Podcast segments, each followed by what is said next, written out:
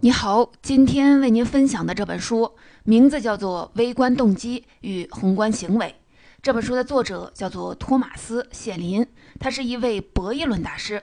提起博弈论大师，你可能会马上想到约翰·纳什这样的数学天才，在纸上写写画画着一堆堆也看不懂的方程式。的确啊，绝大多数的博弈论的学者都是用大量的运用数学推导。不过呢，今天要讲的这位托马斯·谢林却很不一样，他几乎不用数学推导，只用文字和简单的图表就能够表达自己的博弈论思想，更显大师功力。谢林这个名字在历史上被两次浓墨重彩的提起，第一次是在冷战时期。你想象一下冷战当时的情景，美苏双方处于备战的状态，一触即发。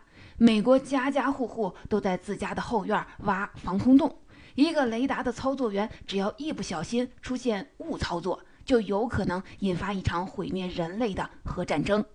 好多人都说啊那会儿的紧张程度就像是第三次世界大战的前夜，就这么紧张的一个环境，但是你最后发现风平浪静，什么事儿都没发生。为什么会这样呢？这就要说到本书的作者谢林。他提了一个看似特别微小的建议，就是美苏双方之间安一部热线电话，可以随时的通话。安个电话这事儿，在我们今天看来很平常，但如果回到当时的情景，这是完全不可思议的。两边都是军事强国，都快要打起来了，一个按钮核武器就过去了，还让两边派出人来相互的商量该不该打，这可能吗？就这么个看起来不可思议的建议，还真就被采纳了。在一九六七年第三次中东战争期间，美苏就在几天之内打了几十个电话。即使是在冷战最黑暗的时刻，美苏双方的操作员仍然每天认真检查机器，相互问候。可以说，美苏争霸能够斗而不破，没有从冷战发展为核大战，谢林功不可没。经此一役，谢林一战成名。谢林在2005年获得诺贝尔经济学奖，给他的颁奖词是这样写的：在核军事竞赛的背景下，通过对博弈论的分析，加深了人们对冲突与合作的理解。听到这个颁奖词，我感觉好像是诺贝尔奖委员会特别想给他一个经济学奖，再给他一个和平奖。谢林这个名字啊，第二次被提起就是今天。你发现没有？今天的世界局势正在发生深刻的变化。大国之间开始了新一轮的博弈，比如说英国脱欧、中美贸易战。谢林的博弈论再一次成为很多学者研究的对象。书名《微观动机与宏观行为》，念起来呀很绕口，到底是什么意思呢？我们经常听到这样的说法：“这是我的选择，跟你没关系。”而这本书恰恰告诉你，不，你的每个选择都与别人有关系，不但会影响到别人。而且很有可能会影响到整个社会。微观动机与宏观行为之间存在着复杂的互动。我认为这本书的最大价值在于帮助我们突破个体视野的局限，站在一个更高的维度去理解这个世界运行的逻辑。下面我们就从三种典型的情况入手，来看看微观动机是怎么影响宏观行为的。先来看第一种最简单的情况，就是个人无论怎么选择。都对社会整体结果没有影响，既不能增进整体福利，也不会降低整体福利。说社会可能有点大，我们回到一个班级来看，你小时候有没有和同学玩过一种游戏——抢凳子？十个人只有九个凳子，不管每个人是争先恐后，还是每个人都特别的佛系，最终的结果是一样的，就是一定会剩下一个人站着。其实这是一种事先规定了的概率在起作用。无论怎么努力，总会有人输，这是无法改变的结果。在这里，概率的客观规律是显而易见的。接下来，我再举一个不那么明显、稍微啊有点烧脑的例子，同样是概率决定的，你看看能不能想明白？这是一个关于男女比例的问题。题目是这样的：假设生男生女的概率为各百分之五十，不能在孩子出生之前选择孩子的性别。每对夫妻都希望至少有一个男孩，大家都采取这样一种生育策略：如果头胎是男孩，就不再生了；如果头胎是女孩，那就生二胎；如果二胎是男孩，就不再生了；如果二胎是女孩，再继续生，直到生出男孩为止。那么现在问你，整个社会中是男孩多还是女孩多呢？这里我停顿几秒钟，你先思考一下。下面我就要公布正确答案了。正确答案是男孩女孩一样多。为什么呢？你想啊，不管每个家庭采取什么生育策略，所有的头胎孩子都是男孩女孩各一半儿，所有的二胎孩子也是男孩女孩各一半儿，所有的三胎孩子也是一样，以此类推。所以，只要不能在孩子出生之前选择性别，男女出生比例就是各百分之五十，这个概率是事先决定了的，不受每个家庭生育策略的影响。这个例子搞明白了，下面我们再来一个更烧脑的例子。题目是这样的：你面前摆着两杯酒，一杯红酒，一杯白酒，两杯酒一样多。现在你拿一把勺子，先从红酒杯里舀一满勺的红酒到白酒杯里。接着再从这杯白酒里舀一满勺放到红酒杯里。现在请问是白酒杯里的红酒多还是红酒杯里的白酒多呢？同样的，这里我再停顿几秒钟，你先思考一下。下面我公布答案，你是不是蒙了一个和刚才同样的答案呢？一样多，恭喜你蒙对了。为什么呢？你想想，每杯酒前后的体积是不变的。这就意味着，不管红酒杯里掺入了多少的白酒，都有等量的红酒被替换出来，掺入了白酒杯。所以啊，白酒杯里的红酒和红酒杯里的白酒肯定是一样多的。这跟勺子的大小没有关系，跟往回舀之前白酒杯里的红酒有没有摇晃均匀也没有关系。如果你还没有想明白，你可以在心里做一个小游戏：左边十颗红豆，右边十颗绿豆。你先从左边抓了三颗红豆到右边的绿豆里，再从右边随便抓了三颗豆子放回左边。你数数看，红豆里的绿豆数和绿豆里的红豆数是不是一样多呢？上面这几个例子告诉我们，社会系统中有一些隐蔽的客观规律，它们的结果不受我们个人选择的影响。就好像是孙猴子无论怎么翻，也翻不出如来佛祖的手掌心。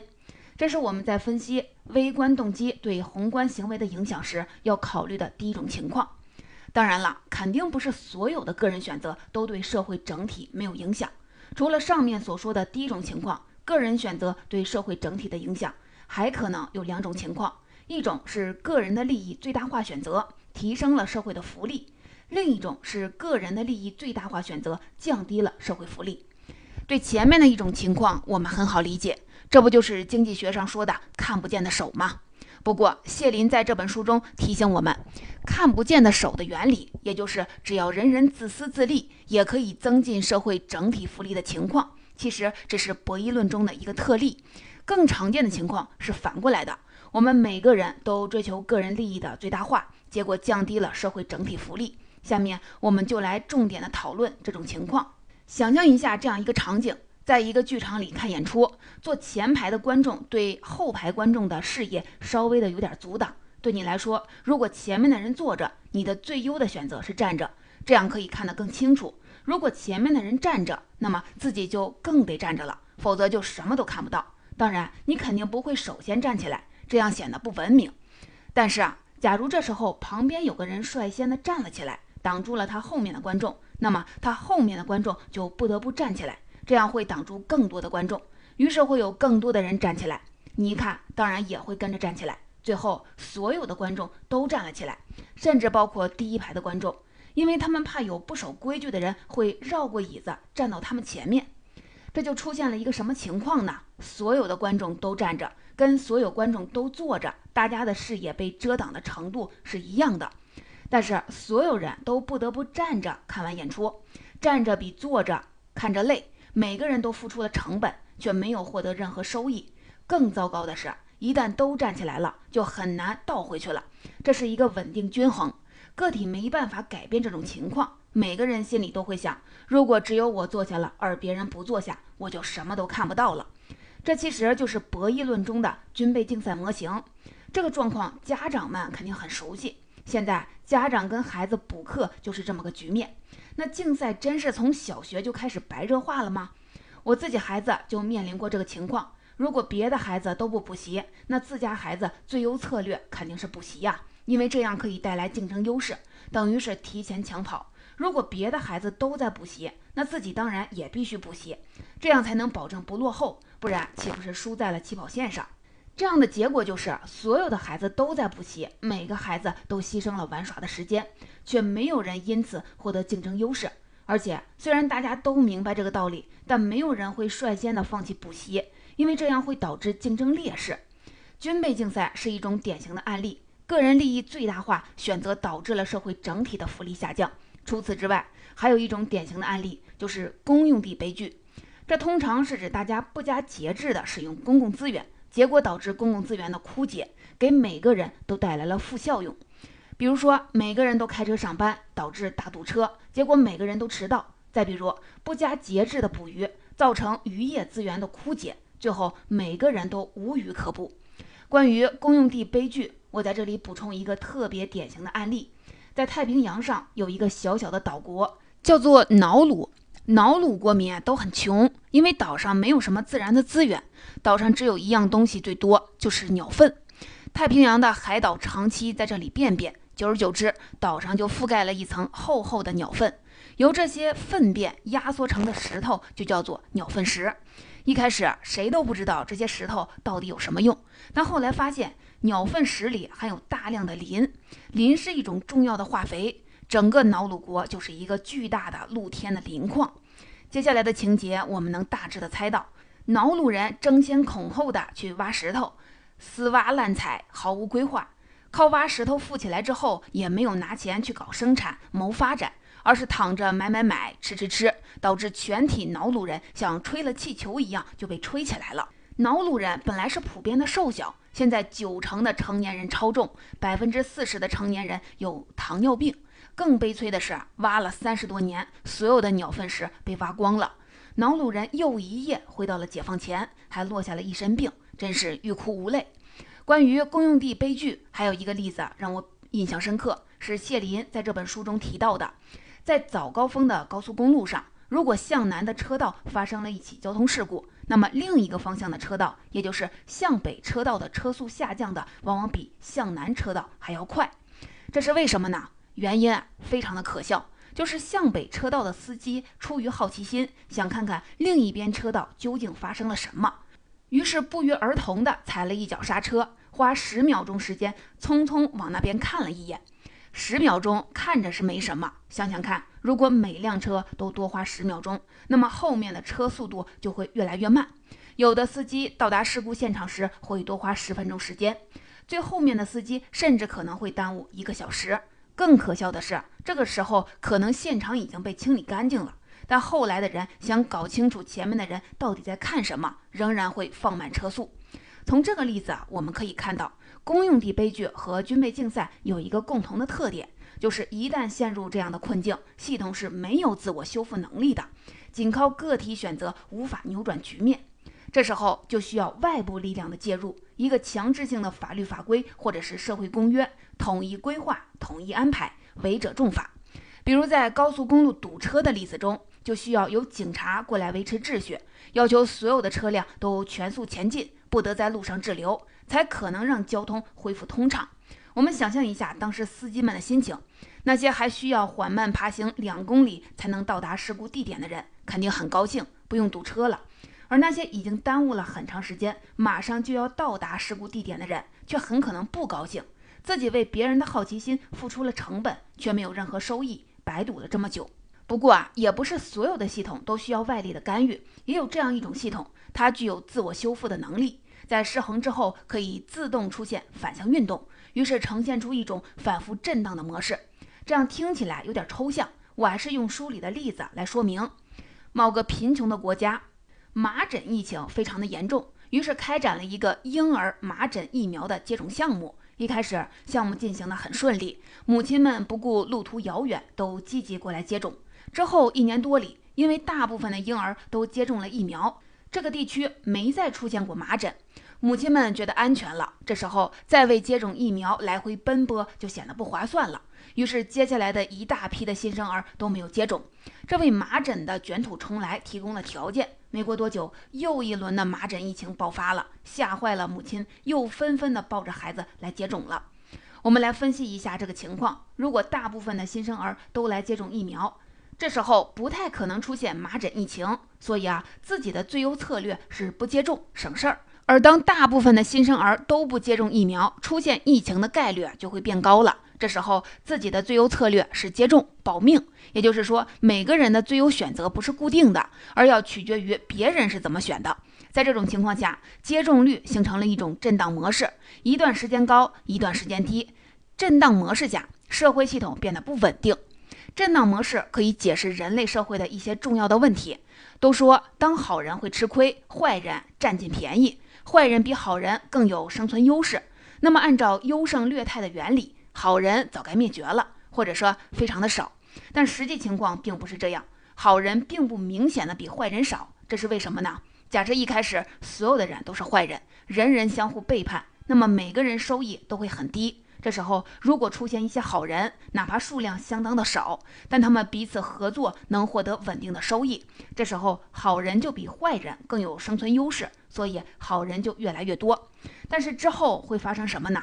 随着好人越来越多，坏人越来越少，这意味着坏人之间彼此碰面、相互伤害的几率就变小了。而坏人遇到好人的几率变得更高，坏人通过单方的背叛好人捞一把就走的成功率就大大的提升。大家看见当坏人有利可图，就会纷纷的转而当坏人，于是合作越来越少，背叛越来越多，又回到了当初人人都是坏人的状态。所以啊，社会上到底是好人多还是坏人多呢？其实就是刚才所说的震荡模式，当坏人太多，好人就开始占优；而当好人太多，坏人又开始占优。于是，坏人和好人的比例在两个极端之间反复的震荡。无论好人坏人，都没有一劳永逸的优势。这就是我们讨论的第二种情况：个人的利益最大化选择，导致了社会整体福利的下降。典型场景包括军备竞赛、公用地悲剧以及震荡模式。最后，我们再来讨论一种特殊的情况。在这种情况下，个人并不是追求利益最大化，而是根据个人偏好来做出选择，不极端，很温和。但是这样的选择却意外地导致了极端的社会结果。我们从谢林亲身经历的一个奇怪的事件讲起。有一次，谢林受邀去做一场学术报告。当他来到报告大厅时，发现现场八百名观众满满当当的。挤在一个从第十三排到最后一排的座位上，而前十二排空无一人。谢林以为是主办方做了什么特殊的安排，结果主办方告诉他根本没做任何的安排，这是现场的观众自愿就坐的结果。整场讲下来又没法跟观众互动，自己呢还特别的心累。事后谢林分析，究竟是现场观众什么样的奇怪的偏好导致了这样极端的座位分布呢？一种最容易想到的情况是，所有的人都喜欢坐的离讲台尽可能的远，最先到达的人坐在了最后一排，其次是倒数第二排，以此类推，结果就形成了前十二排空无一人。但是这不太可能啊！来听报告的多少对谢林都感兴趣，一个愿意离得近点的粉丝都没有吗？都喜欢坐最远的位置吗？这个情况就是有点极端了。那该怎么解释呢？事实上，还有几种看上去不那么极端的偏好。也可能造成这种座位的分布，比如说每个人都不喜欢暴露在人群的最前面，而不管是坐第几排，第一个来到会场的人碰巧坐在了第十三排，而后面来的所有的人都不想坐到他的前面去，于是就造成了前十二排没有人。还有一种可能就是现场的观众只是想扎堆坐，坐到其他人的旁边，最先来的几个人碰巧坐到了会场靠后的位置，后来的人都紧挨着他们坐。这样也可能会造成前十二排没有人。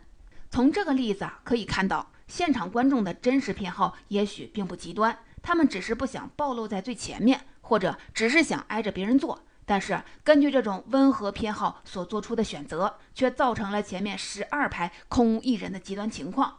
这是谁也没有料到，也是谁都不愿意的。如果主办方要求观众集体的前移十二排，所有的人应该会更加的满意。你可能会觉得出现这样的座位分布是偶然事件，不具有普遍性，说服力不强。不过呢，经常参加讲座的朋友告诉我，前十二排都没有人，确实是夸张了点儿。但前三四排没有人是很常见的事儿，可见偶然中也带有一定的必然性。更重要的是，类似的过程可能会发生在重要的社会领域，成为一种社会现象，这就值得重视了。比如谢林有一项著名的研究，在学界被反复的引用，是关于美国社区的种族分离过程的。谢林写作本书的时候是一九七零年代，当时美国废除种族隔离已经有二十多年了，但是美国的大城市里并没有出现想象中的种族融合。你很容易就找到全是白人或者是全是黑人的社区，却很难找到种族融合的社区。比如说，白人或者是黑人的比例不超过社区全部人口的四分之三。即使有这样的社区，也很难长期的保持种族融合状态。如果每隔十年去考察一次城市社区的人口比例，会发现美国社区总是倾向于种族越来越分离，白人和黑人各自抱团。为什么会出现这种情况呢？不能武断地认为美国的大多数的城市居民仍然是种族主义者。对此，谢林做了一个简单的推演：想象一下，现在有一个九宫格，我在中间的那个格子里，周围啊有八个格子，代表了八个邻居。我并不是种族主义者，但我也并不希望自己成为绝对的少数派。但我只要求八个邻居当中至少有三分之一的邻居的肤色和自己是一样的。如果达不到这个要求，我就搬家，这不算过分吧？但是如果一个社区里每个人都有这样的要求，不满意就搬家，那么一开始黑白融合的社区就会变得越来越分离，最后变成了美国社区现在这种黑白分明的模式。你看啊，仅仅是要求三分之一的邻居的肤色和自己一样，这种温和的偏好竟然会导致完全的种族分离，这样的极端结果是谁都没有想到的。这就是我们讨论的第三种情况。看上去并不极端的个人偏好，却导致了极端的社会结果。总结本期音频，我们重点讲了微观动机影响宏观行为的三种典型情况，分别是个人选择对整体结果没有影响，个人选择导致了整体福利的下降，以及个人选择导致极端的社会结果。当然了，除了这三种典型的情况，书中还涉及了一些更加复杂的互动模型。如果你感兴趣，推荐你去看原书。书讲完了，我再说一点自己的感想。可以发现，不管我们主观上是不是想改变这个世界，实际上我们每个人每次的选择，最后都可能影响到这个世界。我们每个人对这个世界都是负有责任的。另一方面，类似美国社区分离的例子也提醒我们，世界很复杂。当看到一个宏观行为时，不要急于的下结论，不要草率的去反推每个人的微观动机，因为很有可能就会出错。复杂系统中，个体相互影响的结果并不是显而易见的，这也正是博弈论的魅力所在。